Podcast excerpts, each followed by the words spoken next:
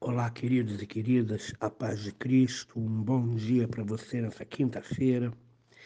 Quero convidá-lo a meditar nas Escrituras, Efésios, a carta de Paulo aos Efésios, capítulo 4, versos 5 e 6, que diz assim: Há um só Senhor, uma só fé, um só batismo, um só Deus e Pai de todos, o qual é sobre todos age por meio de todos e está em todos. Nós continuamos, é continuação da palavra de ontem, nós continuamos e naqueles sete elementos que baseiam a unidade do Espírito que falou-nos o verso 3. Ontem nós vimos que ontem nós vimos que a gente precisa entender que é um só corpo e um só espírito, como também uma só vocação. Quatro, os quatro outros elementos que baseiam a unidade do espírito no vínculo da paz do verso 3 estão nesses versos 5 e 6 que nós acabamos de ler. Então eu peço que você é, medite nessas coisas. A segunda série de afirmações, um só Senhor, uma só fé e um só batismo, estão relacionadas com o Senhor Jesus. Aqui, a referência ao batismo é feita diretamente aos batizados que confessam o único Senhor, Jesus Cristo, o Redentor negando ao mesmo tempo todos os demais senhores. 1 Tessalonicenses, capítulo 1, verso 9 e 1 Coríntios, capítulo 8, verso 5. Ao fazê-lo, testemunham de sua fé única e conjunta nesse Senhor. Por esse motivo, deve ser observado a estreita relação entre as formulações da confissão de fé e a celebração do batismo. Por isso, é também um só batismo em nome do Deus triuno, realizado aos novos na fé, aos que chegam à fé. Independente das diferentes práticas de batismo nas diversas comunidades cristãs, a Igreja de Jesus Cristo jamais poderá abrir mão daquilo que Deus transmite aos fiéis através do batismo.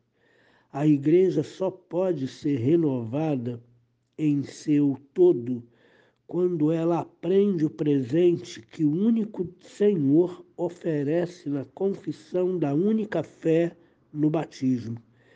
Nessa renovação é preciso preservar como elementos essenciais tanto a realidade do acontecimento aqui ocorrido, como a indissolúvel ligação entre fé e batismo. Na carta, na primeira carta de Paulo aos Coríntios, capítulo 12, verso 6, e também aqui acontece, a confissão do único Deus é a síntese que coloca o ponto final na série de afirmações. Um só Deus, e Pai de todos, que está acima de todos, age por meio de todos e está em todos. Deus foi definido e enaltecido já nos capítulos de 1 a 3 da carta aos Efésios, como Pai de Jesus Cristo, Pai dos crentes. Ele é o único Pai aquele de quem toda geração no céu e na terra recebe o nome. Na realidade, além dele, o Deus único, não existem quaisquer outros deuses que fossem iguais a ele. 1 Coríntios capítulo 8, 4. Aqui repercute a confissão fundamental de Israel, Deuteronômio 6, verso 4. Ouve, ó Israel, o Senhor nosso Deus é o único Senhor. como também a crítica dos profetas aos ídolos de fabricação humana, Isaías 44, de 6 a 20. Apesar disso, existem supostos deuses e senhores, até mesmo em grande número, 1 Coríntios 8, 5. Desses príncipes já se falou diversas vezes na carta aos Efésios. Então, estão, porém, esse, esses falsos deuses estão, porém, restritos em suas esferas de atuação e limitados em suas possibilidades temporais. A razão disso está em que Jesus Cristo foi entronizado à direita de Deus sobre todas as potestades, sejam elas conhecidas ou desconhecidas na era atual ou futura do mundo. Consequentemente, tais deuses e senhores são deixados nessa estranha forma de existência. Não são nada em comparação com o único Deus verdadeiro, mas os humanos lhes atribuem poder, de modo que são capazes de exercer influência. Em contrapartida, o Pai de Jesus Cristo é o único Deus vivo e verdadeiro, 1 Tessalonicenses 1,9, o qual os cristãos agora servem. Como Pai de todos, ele está acima de todos, age por meio de todos e está em todos. Formulações semelhantes a estas ocorrem em 1 Coríntios 8,6, com vistas ao Pai do qual vêm todas as coisas e para o qual existimos, bem como ao Senhor Jesus, pelo qual são todas as coisas e nós também por ele. Em Romanos 11:36, Paulo exalta Deus de forma semelhante. Ele diz: "Porque dele, por meio dele e para ele são todas as coisas."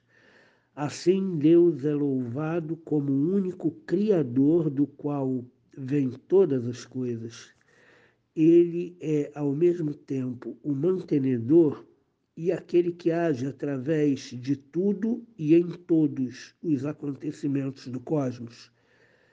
Como onipotente, ele é Deus sobre todos e sobre todas as coisas. A ele eh, são dirigidas todas as coisas, para Ele convergem todas as coisas.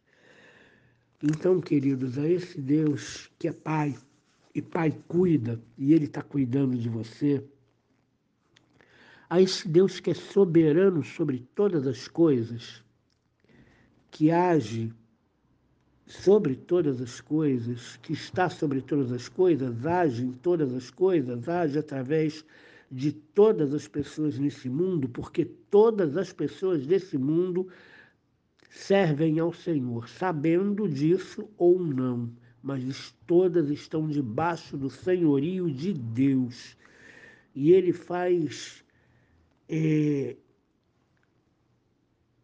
domina sobre todas as coisas. A esse Deus nós devemos glorificar, a esse Deus nós devemos adorar, a esse Deus nós devemos servir, nesse Deus nós devemos confiar, porque Ele é Pai, porque Ele é soberano sobre todas as coisas, isso significa que Ele tem o controle de tudo. Ele age através de todas as circunstâncias, mesmo as mais é, é, é, ruins circunstâncias que podem estar ao nosso redor, Ele usa isso para fazer a sua vontade, para trazer bênção aos seus filhos, para mudar a sorte das pessoas, porque Ele é Deus, Ele tem todo o domínio sobre tudo, sobre todos, sobre o universo, das coisas, das pessoas, da natureza. Ele tem tudo nas suas mãos. Então glorifica o nome desse Senhor nessa quinta-feira. Deus te abençoe. Querido Pai, glorificamos o Teu nome, porque o Senhor é o nosso Pai querido que cuida de nós, que nunca nos abandona, que nos pega no colo nos momentos mais difíceis, mas o Senhor também é soberano sobre todas as coisas, pessoas, acontecimentos, e o Senhor usa isso, ó Deus, de acordo com a tua boa vontade, para que o teu propósito seja concretizado, louvado, engrandecido seja o teu nome.